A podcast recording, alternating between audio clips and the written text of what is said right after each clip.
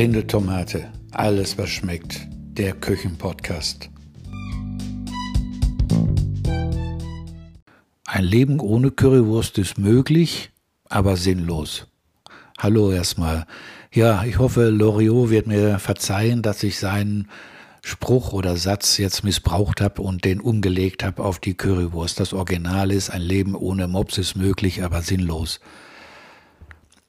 Aber ich finde, der Spruch, der passt super, vor allem wenn man äh, vom Ruhrgebiet weggezogen ist nach Österreich, weil in Österreich gibt es leider keine Currywurst, zumindest nicht in der Form, äh, wie sie in Deutschland angeboten wird. Ähm, die Currywurst in Österreich, das ist, bekommt man sehr oft halt äh, eine Bratwurst, da ist halt äh, Tomatenketchup und Senf drüber und ein bisschen Currypulver. Das hat natürlich jetzt nichts mit der Currywurst zu tun, wie ich sie kenne. Und für die Österreicher, die, die äh, das jetzt nicht kennen, eben das ist eine Currysoße, sehr, äh, ja, mit sehr viel Gewürzen angereichert, also geschmacklich äh, ganz anders als äh, eben die Currywurst in Österreich. Und produziert wird die oft, äh, findet man im Internet Rezepte, wo Cola als Grundlage oder als Basis für das Rezept dient. Also das mache ich nicht, weil ich finde, äh, was hat Cola in der Currysoße zu suchen? Nix. Ja, Cola kann man trinken, aber nicht, in, aber nicht ins Essen tun. Ja, und äh, also ist äh, auf Basis von Tomaten. Ich verwende, also ich verwende dafür passierte Tomaten. Äh, dann braucht man ein bisschen Apfelsaft, äh, angeschmorte Zwiebeln und eine Menge Gewürze. Also viele verschiedene Gewürze. Aber bei den Gewürzen ist es jetzt nicht so, dass man da irgendetwas Exotisches braucht, sondern äh, das findet man sowieso in einer einigermaßen gut sortierten Küche. Also das Ausgefallenste, was jetzt dabei ist, das ist Sternanis. Und den könnte man auch ersetzen durch äh, normalen Anis. Wichtig ist allerdings, äh, dass das äh, unvermahlene Gewürze sind, dass sie dann frisch gemörsert werden oder frisch gemahlen werden, weil ja, was ich von, von gemahlenen Gewürzen halte, das habe ich bereits in Folge 3 erklärt. Ja, und das äh, kocht und mixt man dann alles zusammen. Und dann hat man eine wunderbare Soße für eben eine Bratwurst.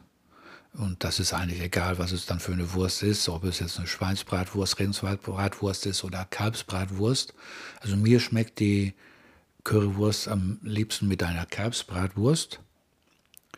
Und äh, es gibt in Wien einen Metzger, der ist in der Postgasse, der bietet Kalbsbratwurst an. Also die ist gar nicht so einfach zu bekommen. Zumindest eine gute Kalbsbratwurst bekommt man nicht so ohne weiteres. Ja, erfunden wurde die Currywurst äh, von, in, in Berlin. Das sagen zumindest die Berliner. Und die Hamburger sagen, nö, nö, äh, wir haben die erfunden. Und bevor ich jetzt weiter erzähle, äh, das war es jetzt eigentlich zum Thema Currywurst. Äh, das Rezept, das äh, findet ihr wie immer auf der blinden Tomate.at. Äh, den Link dazu gibt es in der Podcast-Beschreibung und ich erzähle mal jetzt ganz kurz ein bisschen den Hintergrund zur Currywurst. Also den soll also eine Berlinerin erfunden haben, der Currysoße. Und zwar weil hatte den im Bestand und äh, in den 50er Jahren war das halt so, äh, ja, sie wollte den Berlinern irgendwas anbieten, äh, weil weil mit äh, Restaurants so mit weggehen, das war ja damals nicht so nach dem Krieg, man gab ja nichts und äh, sie hatte dann aus der Not heraus eben diese Currysoße entwickelt.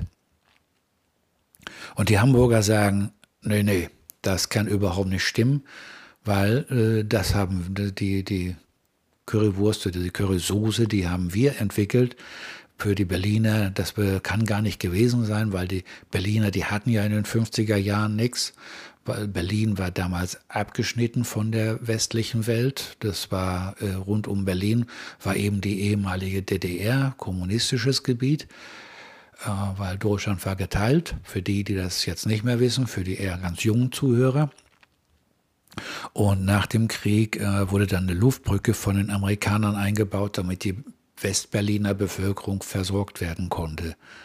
Und da sagen die Hamburger, die hatten andere Sorgen als jetzt irgendwelche speziellen Gewürze wie Senfkörner, äh, Currypulver, äh, Anis und äh, andere Gewürze eben dazu äh, einzupflegen, sondern die waren froh, wenn sie da die Grundnahrungsmittel hatten. Und die Hamburger, die haben eben den Hafen, äh, ja, wo eben sehr viele Schiffe angelandet sind mit Lebensmitteln, mit Gewürzen und äh, eben aus aller Welt und die hatten einen ganz anderen Zugang eben zu den Produkten, die man eben für die Currysoße braucht.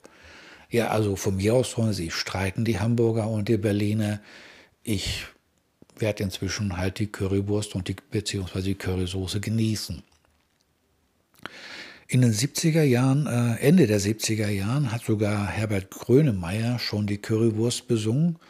Und äh, wenn ihr euch den Song mal anhören wollt, den habe ich da eben auch beim Rezept mit eingebunden. Und das war eben noch der ganz junge Herbert Grönemeyer, da war er noch erfolglos.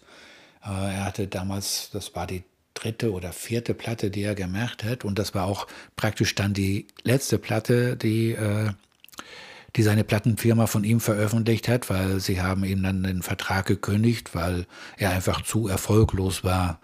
Und die haben gesagt, nee, sie werden ihn jetzt nicht weiter da promoten. Er soll sich da, wenn er weitermachen, wenn er weiter Musik machen will, dann soll er sich eine andere Plattenfirma suchen. Und sie hatten ihm sogar geraten, irgendwas anderes zu machen, vielleicht sich doch wieder auf die Schauspielerei zu konzentrieren, als Musik zu machen. Jo, Grünemeyer hat natürlich weiter Musik gemacht und hat dann Bochum produziert, die LP, 4630 Bochum und äh, hat dann einen Vertrag eben bei einer anderen Plattenfirma gekriegt und genau die Platte war dann auch der Durchbruch. Und äh, Bombenerfolg.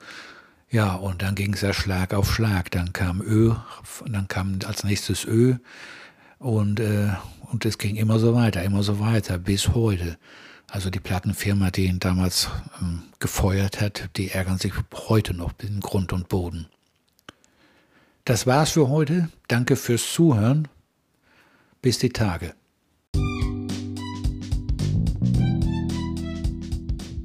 Ich bin Andreas Gördes. Links zum Beitrag stehen in den Shownotes oder auf blindetomate.at-podcast.